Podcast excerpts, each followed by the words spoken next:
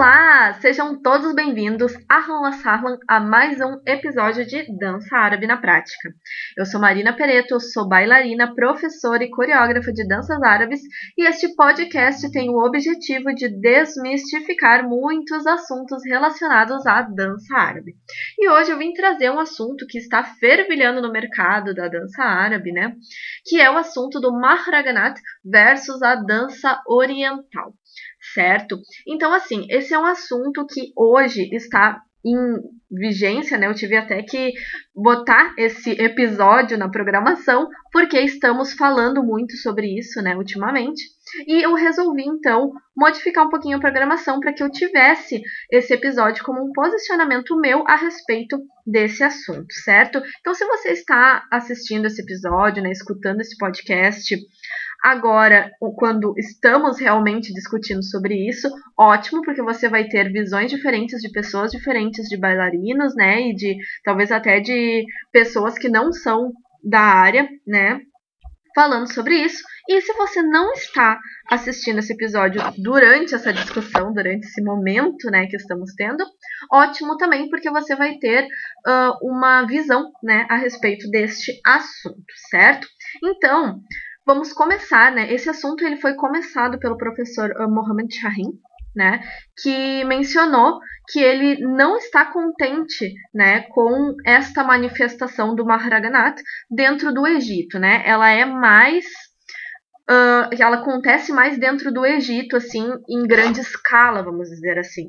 Todas as bailarinas, né, basicamente uma grande parcela das bailarinas está tendo que dançar o Maharaganat no Egito porque é isso que o mercado pede, ok? Então ele fez um apelo, né, um, um post no Facebook, ele fez um apelo uh, pedindo para que a gente não dançasse dessa maneira apenas para agradar o mercado, etc, etc. Se você quiser ver o post dele na íntegra, você pode assistir no assistir não, é ler, né, que ele escreveu. Você pode ler no Facebook do professor Mohamed Shahin. E eu não vou me ater ao que ele disse ou deixou de falar, ok? Eu vou começar uma discussão a respeito do Maharaganat e a dança oriental e como que eu percebo este movimento dentro do Egito, ok? Então, assim, ao começar que eu nem considero o Maharaganat como parte da dança oriental, ok? Tem pessoas que consideram, tudo bem, né? Mas eu não considero parte da dança oriental porque as origens né, da música e dos passos tem influência ocidental, né?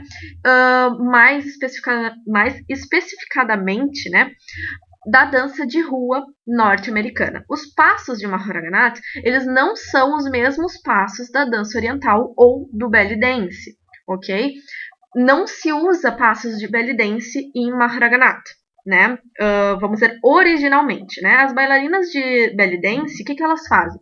Elas colocam esses passos, porque são os passos que elas sabem dançar, que elas sabem fazer, e elas colocam para dar a cara delas no show, porque elas são bailarinas de belly dance dançando esse estilo que é Maharaganat. Maharaganat é uma um fenômeno, uma manifestação popular, né? E uh, as pessoas que dançam, elas dançam parecido com as danças de rua norte-americanas, certo? Então é assim que, que originalmente esta onda do Maharaganat surgiu. Tá?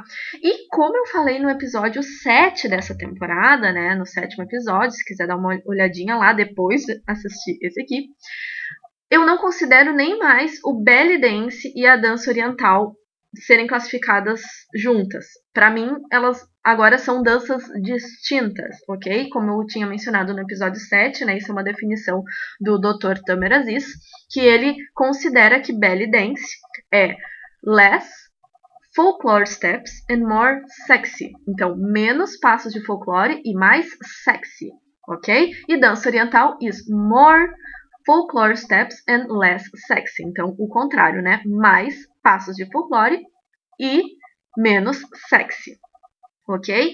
Ou seja, o belly dance ele já tem uma tendência a ser sexy, ok? E o Maharaganat, ele não tem essa tendência de ser sexy, porém, quem dança o Maharaganat nas festas são as belly dancers.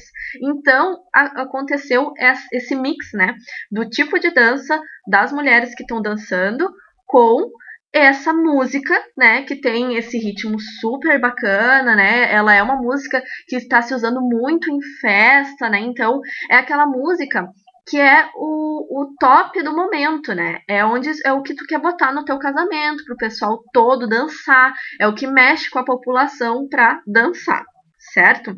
Então, ele veio, né, com a ocidentalização da música árabe, né, com a globalização. A música árabe, ela tá cada vez mais uh, tirando, né, essas raízes, né, dos, dos macams, dos ritmos, e ela tá cada vez mais ocidentalizada. Com o tempo, né, a tendência é que talvez a gente nem identifique mais nem, nem nenhum ritmo árabe, nem nenhum instrumento árabe talvez nenhum Macan mais sendo usado. Por quê? Porque essas músicas, elas estão cada vez mais eletrônicas, cada vez mais globalizadas, né? E querendo ou não, ocidentalizadas. Ok? Então, assim, para a gente conversar sobre esse fenômeno, eu queria fazer vários paralelos, né, na verdade, com o mundo ocidental. Até porque a influência ocidental ela é muito forte nos países árabes hoje, né? Então, assim, a música, tá? Vamos fazer um paralelo com a música no Brasil ok? Nós tínhamos a música ali, o MPB, daí foi vindo, né, o sertanejo, vamos dizer assim, né? Começou então o funk. O funk, por muitos brasileiros, for, foi visto assim de uma maneira muito, muito, muito ruim. Eu não sei se vocês vão lembrar que não faz não faz muito tempo atrás, e talvez hoje ainda aconteça, que a gente considera que o funk nem é cultura. Não é, não, a gente nega, a gente fecha os olhos. Não, que isso? Não, isso aí não é, isso aqui não é do Brasil, tira isso da, frente, da minha frente, não quero ouvir, não quero ouvir. Né? Muita gente no início, né, quando surgiu o funk, era assim. Porém, nas festas, o que, que mais tocava? Funk. Né? Não sei da experiência de vocês, né? Mas eu vou falar da minha. Então, assim, a gente tem essa tendência, né, de negar algumas coisas, né, que são manifestações, sim, são manifestações culturais, sim, uh, da nossa cultura, porque a gente não quer ser associado a alguma coisa que a gente não concorde ok? Então, assim, o funk, a origem do funk também norte-americana, tá? É o funk, né, lá dos anos 70, né? Aquele funk com swing, né? Que tem é a black music, né? Que se chama. Então, inclusive quando o funk veio para o Brasil, que seria o funk carioca, né? Ele teve uma outra denominação, o funk carioca. Isso, agora, se aqui no Brasil a gente fala funk, o que, que a gente lembra? A gente vai lembrar da, da black music dos Estados Unidos, dos anos 70? Não, a gente lembra do funk carioca certo? Então, mesmo isso, a gente, de certa maneira, pegou uma música que tinha todo um contexto, né, de black music, de, de música que falava de amor, né? A gente trouxe para o Brasil, a gente colocou letras, né? Vamos dizer assim, bem mais provocantes. Vou falar essa palavra, eu acho que, que, que é o suficiente. Bem mais provocantes para o lado sexual, né? Então, o que, que aconteceu? A gente, de certa maneira, a gente rebaixou o funk, vamos dizer assim, né? Agora não é mais uma música que tem um swing, que é uma música que fala de amor, que é uma música que, né, mexe com a gente e ela virou uma música, tá? E eu, eu digo rebaixar não só pela letra, tá? Uh, inclusive pela composição melódica que não existe, que é o funk ele virou só batida, ele é só ritmo, tá? Então ele é só dançável, vamos dizer assim. Ele não é uma música que mexe com a gente, ele é uma música que ela é boa para dançar, certo? Então assim, o Maharaganat, eu gosto de fazer essa comparação com o funk, porque de certa maneira ele também né, veio com certas influências norte-americanas também e tudo mais, porém ele, ele foi colocado algumas letras bem provocativas, né, de cunho sexual também, e acontece que é uma música para dançar, não é uma música que mexe com o teu sentimento, certo? É uma música para dançar, é uma música de festa, e é isso que está acontecendo no Egito. O mercado do entretenimento, ele é nos casamentos para dançar, para se divertir. Eles estão começando, né, a, a entender que música é isso. E tudo bem, né? Eu acho que isso é um reflexo, né, do que já aconteceu aqui no que já aconteceu no mundo ocidental. Eles estão alguns anos atrasados e agora que eles estão sofrendo com o que a gente já sofreu alguns anos atrás certo? A música até os anos 90, ela era uma música de muito mais refinamento e qualidade quando se trata de, de composição melódica, quando se trata de, de tudo, né? De não da indústria para lucrar, não da, da indústria para dar dinheiro, e sim da indústria da arte, da indústria da música como arte. Você pode ver, inclusive, os artistas, né? Quem que eram os artistas do, até os anos 90, né? Quem que eram as pessoas que cantavam, quem eram as, as, bandas que faziam, né, e eu digo sucesso no sentido de, de, quais eram as bandas que estavam, né, tocando, que estavam na ativa. Depois dos anos 90, o que, que aconteceu? As gravadoras, né, viram uma chance de, de quase que monopolizar o mercado fazendo o quê? Fazendo as músicas chiclete. Então, o artista ele não precisava nem ser bom, ele precisava ser bonito, ele não precisava nem cantar. Eles pegavam um rostinho bonito, como era o Justin Bieber, vamos dizer assim, colocavam a música do jeito que eles queriam, porque é simplesmente tu pegar um computador e modificar a música. Quando ele ia se apresentar, é só botar um playback, o que não existia antes, né? Então, olha só, olha a oportunidade que a tecnologia deu para o mercado, né? Sempre visando lucrar, ok? Isso eu estou falando de música, ok? Então, assim, o mercado egípcio, ele está alguns anos atrasados, né? Como sempre, né? A gente está um pouquinho atrasado dos Estados Unidos, eles estão um pouquinho atrasados do Brasil, então vai indo assim, né? As manifestações elas vão começando geralmente né, em certos países e a gente vai seguindo a onda desses países. Então, o que que acontece? A até os anos 90, a gente não tinha essa incidência tão grande de playback, o artista tinha que ser bom, ele tinha que saber cantar, ele tinha que saber performar, e ele tinha que ter qualidade na música. Ok. Depois, o que, que ele precisa ter? Ele precisa ser um rostinho bonito e a qualidade da música ficou em segundo plano. O que, que aconteceu? Aconteceu o que já era esperado, que era a música baixar muito de qualidade, ok? Hoje também o Maharaganath. Não temos a incidência de grandes melodias no Maharaganath, né? E daí o que, que acontece? O mercado do entretenimento, o mercado da dança, ele começou a se voltar para isso, porque é ali que está rolando o dinheiro, gente. É ali que está rolando o dinheiro tá? Pode não ser que seja a bailarina do, que, que dance que vai ganhar esse dinheiro, mas o, todas as pessoas por trás disso estão ganhando dinheiro, ok? E eu queria fazer mais um paralelo ainda, tá? Que sobre os homens e sobre o machismo que ainda existe na sociedade, tá?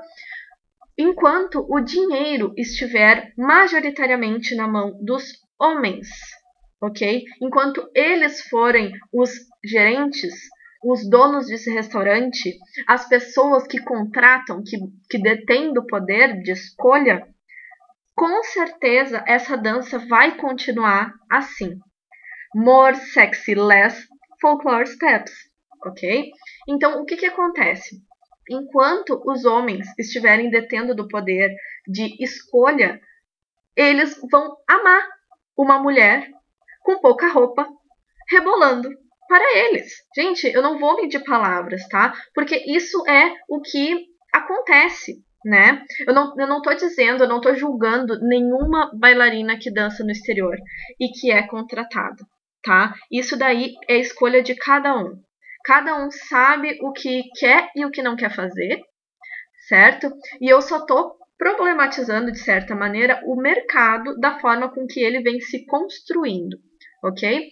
Eu, Marina, muito dificilmente iria aceitar essa condição de trabalho, ok? Por quê? Porque não é a dança que eu estudo e amo, tá? Eu falo muito dificilmente porque eu nunca gosto de falar nunca, eu não gosto de falar essas, eh, essas palavras porque depois a gente morde a língua dependendo do que acontece, né? Mas eu digo isso por quê? Porque assim como eu não iria para o Egito para sambar ou para dançar dança tradicional aqui do Rio Grande do Sul, tá? Para quem não sabe, sou do Rio Grande do Sul. Porque não é a dança que eu gosto, não é a dança que eu estudo, não é a dança que eu amo. Mas tudo bem se você gosta, se você estuda essa dança, se você gosta de dançar o Maharaganath e você vai para lá dançar o Maharaganath, você deve mesmo ir lá dançar o Maharaganath e tá tudo bem. Mas eu digo que se você estuda a dança oriental e você quer ir para os países árabes dançar a dança oriental, hoje é muito mais difícil ir para o Egito dançar a dança oriental. Hoje em dia o mercado, tá, da forma que ele está colocado, que ele está imposto, que ele está organizado, vamos dizer assim, eles pedem por Mahraganat nas danças das bailarinas. Ok? Então, assim, o que, o que, que eu, qual é a conclusão disso tudo, né? É que talvez o momento da dança oriental, né, não seja este, não seja agora este momento para o Egito, ok? Então eu queria, justamente eu trouxe essa pauta, né, dos homens e, e do dinheiro estar na mão dos homens, porque eu queria fazer um paralelo com a Badia Massabni, né, que ela tinha o seu o, o, o, seu espetáculo, né? Ela tinha a sua casa de shows. Quando era uma mulher regendo o espetáculo, quando era uma mulher regendo a casa de shows, o que, que acontecia? A arte vinha em primeiro lugar. A beleza da arte. E não essas coisas mais apelativas para o público masculino. Certo? Então, o que, que acontece? Quando os homens estão, tomam o controle, quando eles estão em todos os cantos, na, nas, nas, uh, nos cargos altos, né? É um homem que é o teu gerente, é o homem que é o gerente do restaurante que tu dança, é um homem que vem te assistir para dançar, é um homem que te contrata para dançar no casamento, ou é o pai da noiva que te contrata para dançar no casamento, né? Então, é isso que pode acontecer com o mercado quando isso acontece, né? Quando os homens eles têm essa totali, totali, esse totalitarismo do mercado, certo? Então essas coisas que eu falei aqui nesse podcast são meramente para reflexão, né? Assim como eu falei, eu não estou atirando pedras em ninguém. Eu só quis expor a minha opinião e algumas visões que eu tenho, né, fazendo paralelo com o mercado ocidental, a música ocidental, as coisas ocidentais, né, que eu acho que, que, que tudo isso reflete também, né, mais tarde no que a gente vê na cultura árabe ok? Então, pessoal, este foi o décimo episódio da segunda temporada de Dança Árabe na Prática. Eu espero que vocês tenham gostado. Este episódio ele foi um episódio, né, a mais aí na nossa programação. Mas se vocês tiverem algumas perguntas, podem me mandar, tá? Para o meu Instagram, marina.pereto, ou também por e-mail marinapereto.dancer.gmail.com. Um grande beijo em cada um de vocês e espero vocês na próxima semana. Até lá!